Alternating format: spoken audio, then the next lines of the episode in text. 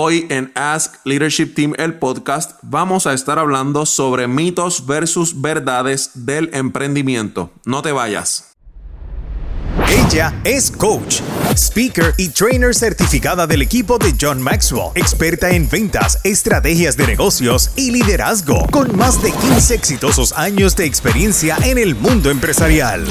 Él es coach, speaker y trainer certificado del equipo de John Maxwell, experto en análisis de inventario, resurtido y ventas al por mayor y al letal, con más de 8 años de experiencia en ventas e inventario.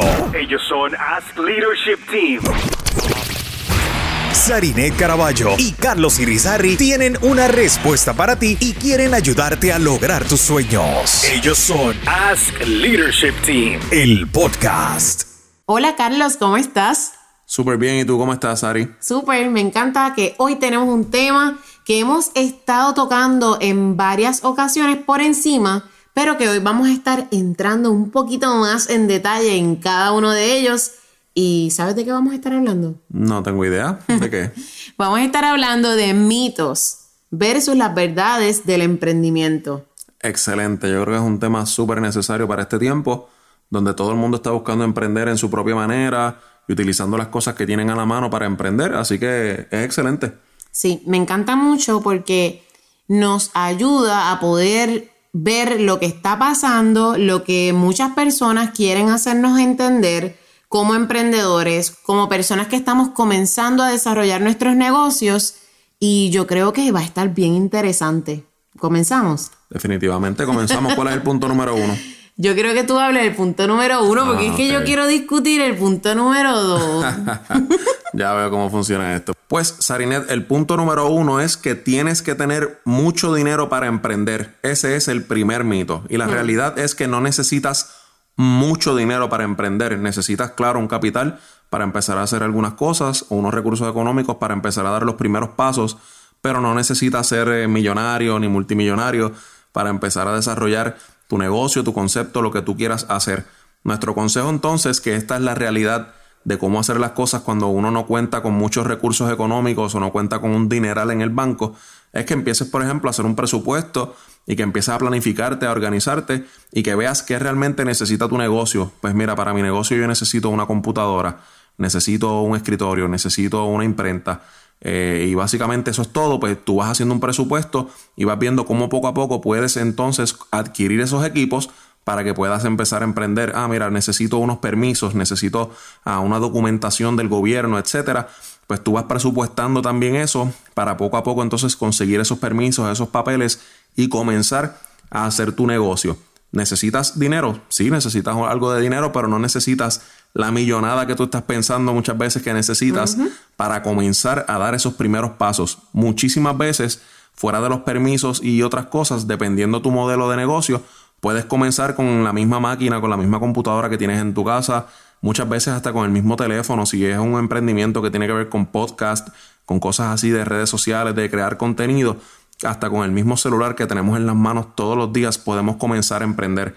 Muchas veces utilizamos el que no tengo el dinero que yo quisiera tener como excusa para no dar el primer paso por miedo a fracasar.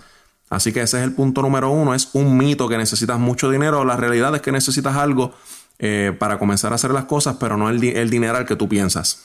Me encanta eso porque muchas personas nos han dicho de que, mira, yo quiero emprender, pero es que yo no tengo la computadora, mi computadora es vieja, etcétera. Y sí, puede ser que no tengas el equipo, como dijo Carlos, pero comienza con lo que tienes. Comienza con lo que tienes. No te limites y no pienses que, pues, como no tienes la computadora, la computadora nueva que tú quisieras tener, no vas a poder hacerlo. Comienza con lo que tienes y mientras vayan llegando esos recursos, pues entonces vas mejorando el equipo y así, pues, sigas hacia adelante. Me encanta, Carlos, gracias.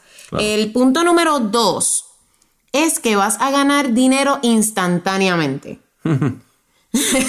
y esto a mí me da un poco de risa porque si bien es cierto que hay oportunidades de negocio en donde tú puedes comenzar a ganar dinero de inmediato, también es cierto que los negocios que se crean desde cero, que son negocios en los que tú estás colocando tus recursos para poder abrirlo, no van a generar dinero instantáneamente.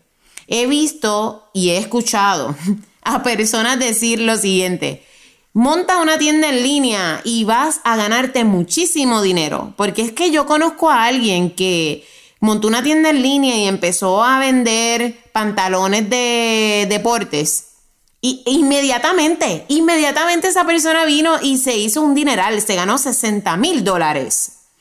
Bueno, aquí pueden haber varios factores. Puede ser que esa persona haya tenido el capital para poder invertir en el mercadeo de su tienda en línea. Detallazo. Sin embargo, eso no es lo que está pasando. Hay muchísimas personas que están invitando a las personas a hacer su emprendimiento basado en una tienda en línea y se les olvida darle las herramientas que esas personas necesitan para que puedan hacer un mercadeo correcto y que ese mercadeo los lleve a la venta. Lo que no se anuncia no se vende. Definitivamente. Y si tú no anuncias tu tienda en línea, no vas a generar dinero instantáneamente. El otro ejemplo que puedo darles es el de que crea un curso y te vas a llenar las manos de dinero. O comienza tu podcast y sácale dinero, monetízalo, etc. Puede pasar, claro que puede pasar, pero todo va a pasar a consecuencia de cuán proactivo tú seas en el mercadeo de tus productos o de tus servicios. Mi recomendación en este punto número dos es que para que tú puedas ver un retorno de inversión lo más pronto posible, es que destines al menos un 10% de lo que tú vendes para efectos de mercadeo. Excelente. Por ejemplo, si vendiste 100 dólares y tú quieres luego hacer algún tipo de anuncio, separa de esos 100 dólares 10 dólares. Y esos 10 dólares tú los dejas al lado en un pote, por decirlo así, en un pote, que vaya destinado a seguir haciendo anuncios dentro de Instagram, Facebook, Google Ads, diferentes otras estrategias que vayas a estar utilizando, pero siempre, siempre, siempre separa un 10% de toda venta que realices y destínalo a esfuerzos de mercadeo. Definitivamente. El tercer punto es que las redes sociales tienen que estar perfectas. Y perfectas hablamos de estéticamente. Ese es el tercer mito. Tú no necesitas tener las redes sociales estéticamente perfectas. Tú no necesitas 100 mil seguidores en tu Instagram ni un millón de suscriptores en tu canal de YouTube para comenzar a desarrollar tu negocio o para comenzar a desarrollar tu emprendimiento. Que sí, que las redes sociales juegan un papel importantísimo en los negocios de hoy en día y en los emprendimientos de hoy en día. Sí, definitivamente sí. Pero eso no es excusa para no comenzar a emprender y no comenzar a trabajar en nuestras redes sociales. Si tu red social ahora mismo, por ejemplo, tu Instagram, que es lo más, lo más que se está utilizando porque es lo más estético, siempre hay que subir fotos para subir contenido, eh, pues ese Instagram tú lo puedes empezar a trabajar con fotos a lo mejor un poquito más elaboradas, con unos filtros, o cómo es que se llama esto, Sari, que tú sabes más que yo de, estos filtros que se le ponen para que se vea todo un mismo color. Los presets. Los presets. Exacto, pues vienen unos presets para que todo el Instagram se vea de un, de un mismo color parejo y todo se vea bien bonito el contenido, tú empiezas a crear otro tipo de contenido diferente en vez de estar compartiendo tantas cosas a lo mejor de gusto personal, memes y otras cosas empiezas a crear un contenido un poco más diferente y eso entonces va a generar tráfico a tu página y vas a empezar a construir tus redes sociales y van a empezar a verse mucho mejor. Pero no tienes que esperar a tener mínimo 10.000 seguidores porque tú quieres tener el swipe up o, el, o la barrita para subir arriba en los stories. Eh, para empezar a hacer eh, tu emprendimiento. No lo necesitas. Puedes empezar ahora mismo con tu cuenta en Instagram con los 500 seguidores que tienes, los 200, los que sean, pero empezar a crear contenido que mueva, que empiece a mover tus redes sociales y empezar a trabajarla estéticamente poco a poco con muchas herramientas que existen. Sari, ¿qué tú crees entonces sobre este tema? Hmm, yo tengo varias cosas que decir de este tema. Una de ellas es, Carlos, que todo lo que has dicho es cierto, pero en el, en el ámbito de la venta, ¿verdad? Nosotros somos expertos en ventas y en liderazgo tengo que decir que hay personas que piensan que porque la red social está hermosa van a vender. Mm, también. Y hermosa, lo que quiero decir es que piensan de que todos los días tienen que estar compartiendo algo, eso tiene que estar estéticamente perfecto, tal y como tú acabas de decir. Pero ¿qué pasa? Si tú tienes que invertir más tiempo en la estética de tus redes sociales y eso te afecta y tú tienes que estar invirtiendo de tu tiempo horas y semanas en la planificación de tus redes sociales, tú tienes un problema. Definitivamente. Porque no estás invirtiendo el tiempo en lo que en realidad importa, que es crear estrategias para tu negocio.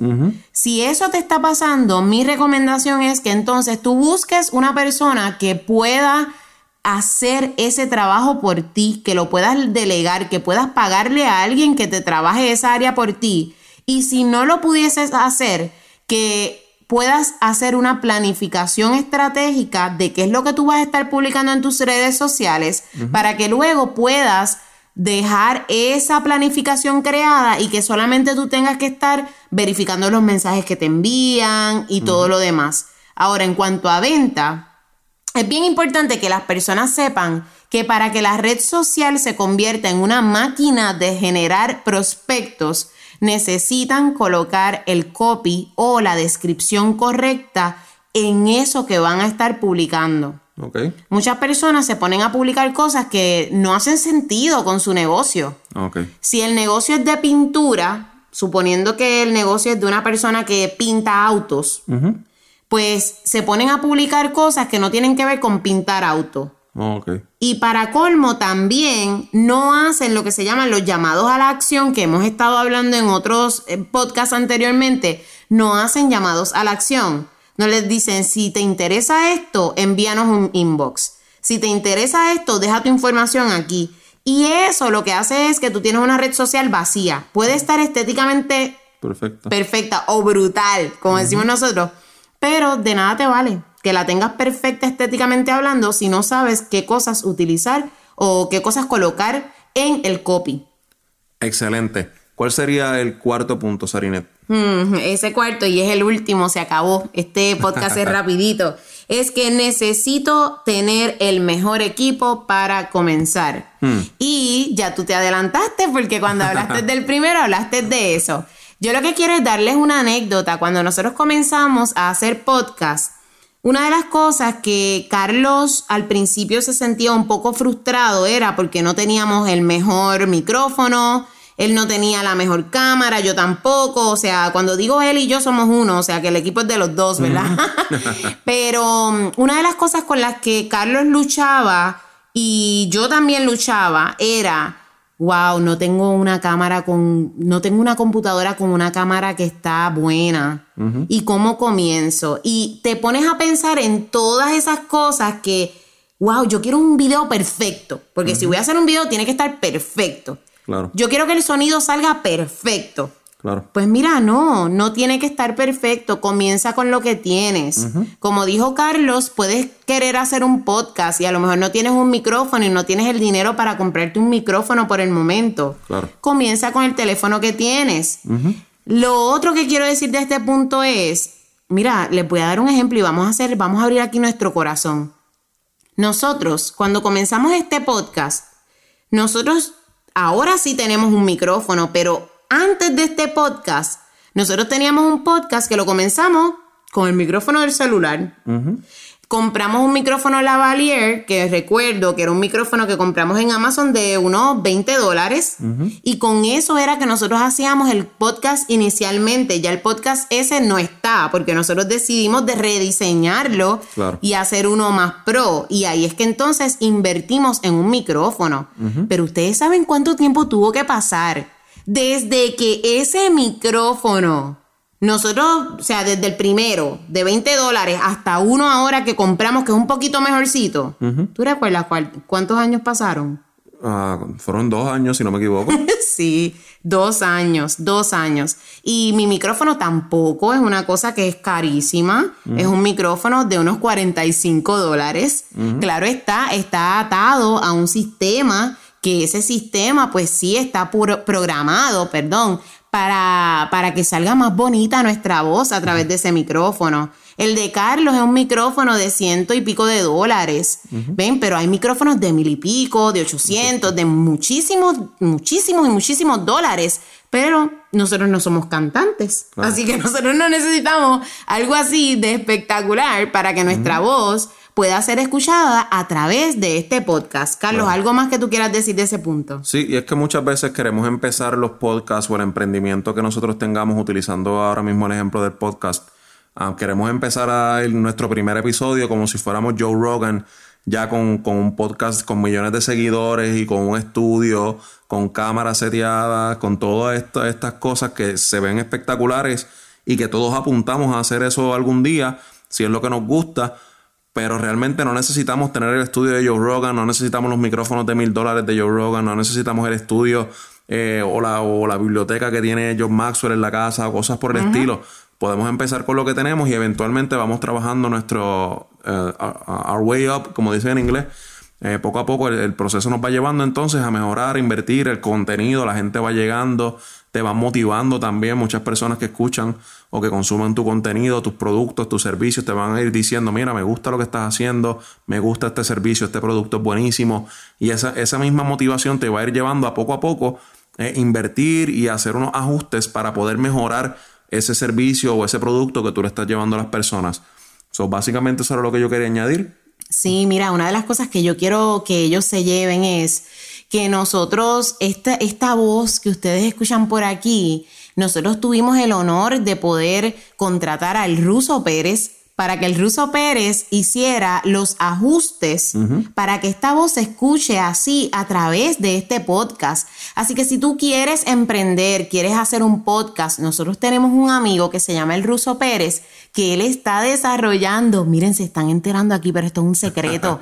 él está desarrollando un curso en podcasting. El Ruso Pérez tiene más de 30 años de experiencia en la radio y él fue el que nos ayudó a poder hacer todos los ajustes, todas las configuraciones para que hoy ustedes nos estén escuchando así de bonito. Ese intro que ustedes escuchan lo hizo el ruso Pérez. Así que yo les voy a estar dejando el link para la página del ruso. También voy a estar dejando por aquí el link para que ustedes puedan eh, ver el equipo que nosotros utilizamos. Nosotros somos Amazon Influencers y es algo que, ¿verdad? Casi nunca decimos, a lo mejor nunca lo habías escuchado, pero tenemos el honor de ser Amazon Influencers y nosotros podemos colocar ese link ahí para que tú veas todo el equipo que nosotros usamos vas a ver desde el micrófono lavalier de 20 dólares hasta el micrófono mío que costó 40 y pico, el de Carlos que costó ciento y pico, el insulador que tenemos para que el sonido se encapsule y pueda salir mejor ese sonido por ese micrófono. Todo va a estar ahí, así que lo vamos a estar dejando aquí en el link de nuestro podcast. Carlos, gracias por este tiempo. Yo creo que pasamos uno de los mejores podcasts que hemos hecho. Definitivamente. Así que gracias a ti también, Sarinet. Recuerda también seguirnos en Ask Leadership Team en las redes sociales donde compartimos información, contenido, ofertas para talleres y otras cosas que te pueden beneficiar muchísimo. Y también síguenos en las redes sociales a Sarinet como a este servidor Carlos Irizarri en las redes sociales por igual. Recuerda también buscar el podcast tanto en Spotify como en Apple iTunes, donde puedes conseguir el podcast y escuchar este episodio y todos los episodios anteriores. Son 10 más que van a ser de muchísimo beneficio para ti. Esto es Ask Leadership Team, el podcast donde estamos liderando, con propósito.